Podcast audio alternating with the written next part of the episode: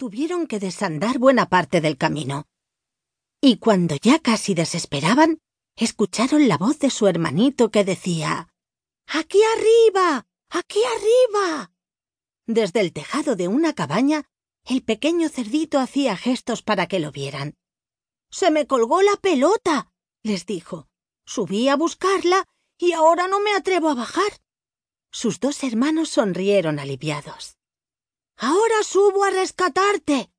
exclamó el mediano, que trepó al tejado y se abrazó a su hermano menor.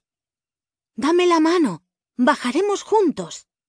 Pero en cuanto se asomaron al borde del tejado, los cerditos se asustaron, y así que en lugar de uno, fueron dos cerditos los que no se atrevían a bajar.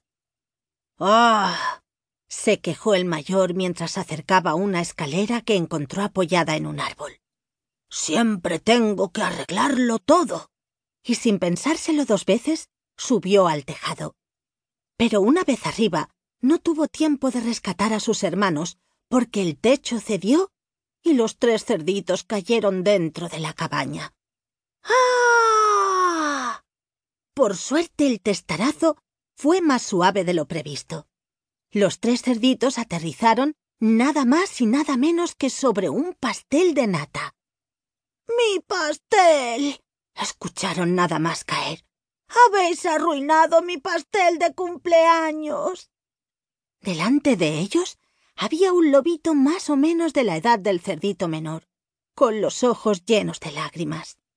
¿Cerditos maleducados? protestó enseguida mamá loba. Ahora verán, amenazó papá lobo, subiéndose las mangas de la camisa. Los tres cerditos estaban rodeados. Hermanito, protestó entonces el cerdito mayor, con todas las cabañas que hay. Y tuviste que colgar el balón justamente en la de la familia lobo. Y sin perder tiempo, los tres echaron a correr. ¡Qué carrera! ¿Por qué poco? Al final, después de mucho correr, los hermanos llegaron a su casa, sanos y salvos, sin el arroz, pero con la lección aprendida. En adelante cuidarían unos de otros. Bueno, y este sería el final de esta historia si no fuera porque al lobito, que había practicado mucho, no le hizo ninguna gracia no poder soplar las velas del pastel. Si alguna vez vuelvo a ver a esos cerditos, dijo, Soplaré, soplaré. El ratoncito Sánchez. ¿Quién de vosotros no conoce al ratoncito Pérez? El ratón más famoso del mundo. Pero si le preguntáis a un ratón, os dirá que estamos muy equivocados. Que el ratón más famoso de todos los tiempos se llamó Sánchez y no Pérez. Sánchez no solo fue un ratón famosísimo en su época, sino que además fue el ratón más ligero y diminuto de todos los tiempos.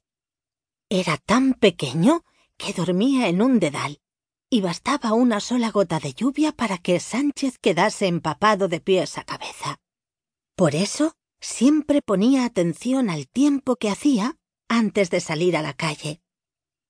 Bueno, siempre, salvo una vez que comió tanto queso que le entró sueño y se quedó dormido. ¡Qué desastre! Me he quedado dormido. exclamó nada más despertarse. Justo hoy que hay reunión de ratones.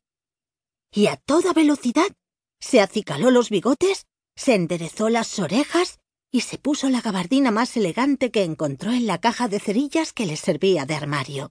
Como no podía perder ni un minuto, salió por la grieta más cercana y en un abrir y cerrar de ojos se encontró en la calle. Por suerte no llueve, se dijo aliviado. Solo me habría faltado eso.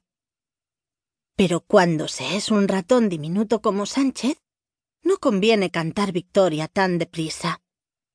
El cielo apenas le dejó avanzar dos pasos antes de mandarle una ventolera que le infló la gabardina como un globo. ¡Oh! exclamó el ratoncito mientras se elevaba por los aires. Esto sí que no me lo esperaba. En menos que canta un gallo, Sánchez se encontró volando por encima de los